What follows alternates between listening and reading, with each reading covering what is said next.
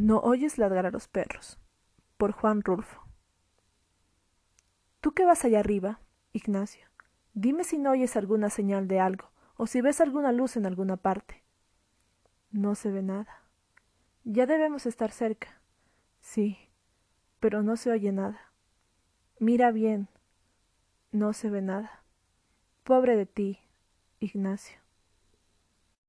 La sombra larga y negra de los hombres siguió moviéndose de arriba abajo, trepándose a las piedras, disminuyendo y creciendo según avanzaba por la orilla del arroyo.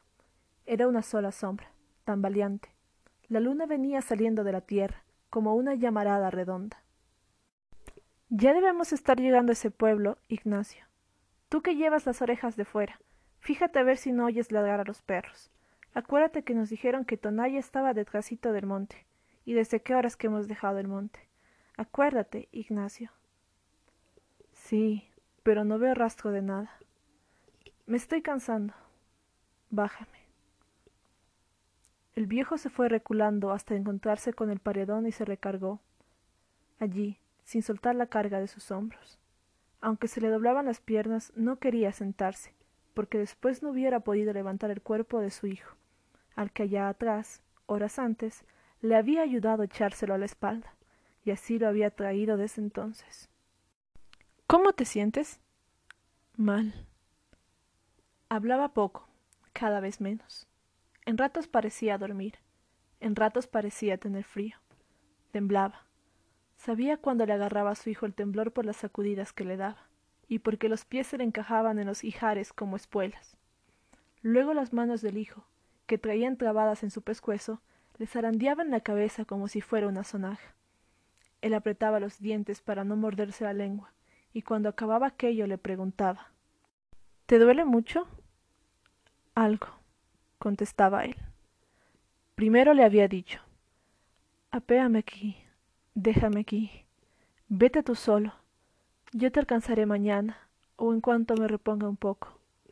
Se lo había dicho como cincuenta veces. Ahora ni siquiera eso decía. Allí estaba la luna, enfrente de ellos, una luna grande y colorada, que les llenaba de luz los ojos y que estiraba y oscurecía más su sombra sobre la tierra. No veo ya por dónde voy, decía él, pero nadie le contestaba. El otro iba allá arriba, todo iluminado por la luna, con su cara descolorida, sin sangre, reflejando una luz opaca, y él acá abajo. ¿Me oíste, Ignacio? Te digo que no veo bien. Y el otro se quedaba callado. Siguió caminando, a tropezones. Encogía el cuerpo y luego se enderezaba, para volver a tropezar de nuevo. Este no es ningún camino. Nos dijeron que detrás del cerro estaba Tonaya. Ya hemos pasado del cerro, y Tonaya no se ve, ni se oye ningún ruido que nos diga que está cerca. ¿Por qué no quieres decirme que ves tú que vas allá arriba, Ignacio? Bájame, padre. ¿Te sientes mal?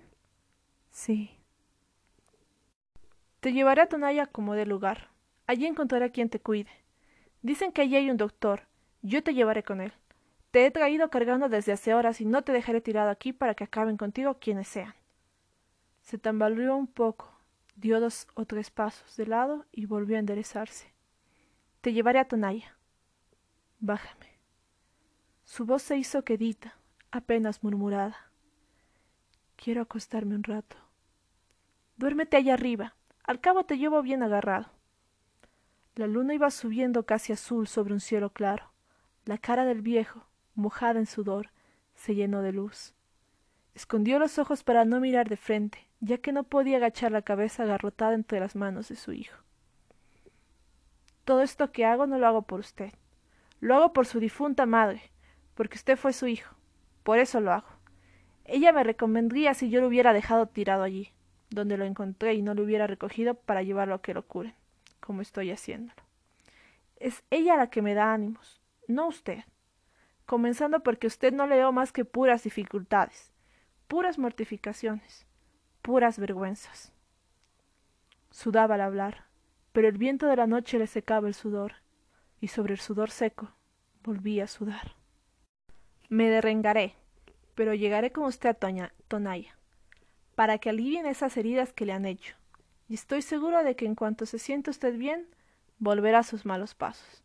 Eso ya no me importa, con tal que se vaya lejos, donde yo no vuelva a saber de usted. Con tal de eso, porque para mí usted ya no es mi hijo. He maldecido la sangre que usted tiene de mí. La parte que a mí me tocaba la he maldecido. He dicho que se le pudre en los riñones la sangre que yo le di. Lo dije desde que supe que usted andaba trajinando por los caminos, viviendo del robo y matando gente. Y gente buena. Y si no, ahí está mi compadre tranquilino, el que lo bautizó a usted, el que le dio su nombre. A él también le tocó la mala suerte de encontrarse con usted. Desde entonces dije, ese no puede ser mi hijo. Mira a ver si ya ves algo, o si oyes algo. Tú que puedes hacerlo desde ahí arriba, porque yo me siento sordo. No veo nada. Peor para ti, Ignacio. Tengo sed. Aguántate. Ya debemos estar cerca. Lo que pasa es que ya es muy noche y han de haber apagado la luz del pueblo. Pero al menos debías de oír si ladran los perros. Haz por oír. Dame agua. Aquí no hay agua. No hay más que piedras. Aguántate y aunque la hubiera, no te bajaría a tomar agua. Nadie me ayudaría a subirte otra vez, y yo solo no puedo. Tengo mucha sed y mucho sueño. Me acuerdo cuando naciste. Así eras entonces. Despertabas con hambre y comías para volver a dormirte. Y tu madre te daba agua, porque ya te habías acabado la leche de ella. No tenías llenadero y eras muy rabioso. Nunca pensé que con el tiempo se te fuera a subir aquella rabia a la cabeza. Pero así fue. Tu madre, que descanse en paz, quería que te criaras fuerte. Creía que cuando tú crecieras irías a ser su sostén. No te tuvo más que a ti. El otro hijo que iba a tener la mató, y tú la hubieras matado otra vez si ella estuviera viva a estas alturas. Sintió que el hombre aquel que llevaba sobre sus hombros dejó de apretar las rodillas y comenzó a soltar los pies, balanceándolos de un lado para otro, y le pareció que la cabeza, allá arriba, se sacudía como si sollozara. Sobre su cabello sintió que caían gruesas gotas, como de lágrimas. ¿Lloras, Ignacio? ¿Lo hace llorar usted el recuerdo de su madre, verdad? Pero nunca hizo usted nada por ella. Nos pagó siempre mal. Parece que en lugar de cariño le hubiéramos rescatado del cuerpo de maldad. Y ya, ya ve, ahora lo han herido. ¿Qué pasó con sus amigos?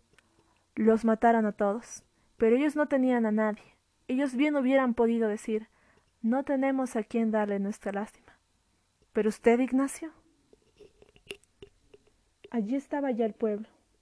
Vio brillar los tejados bajo la luz de la luna. Tuvo la impresión de que lo aplastaba el peso de su hijo al sentir que las corvas se le doblaban en el último esfuerzo. Al llegar al primer tejabán, se recostó sobre el pretil de la acera y soltó el cuerpo, flojo, como si lo hubieran descoyuntado destrabó difícilmente los dedos con que su hijo había venido sosteniéndose de su cuello, y al quedar libre, oyó como por todas partes ladraban los perros. ¿Y tú no los oías, Ignacio? dijo. No me ayudases ni siquiera con esta esperanza.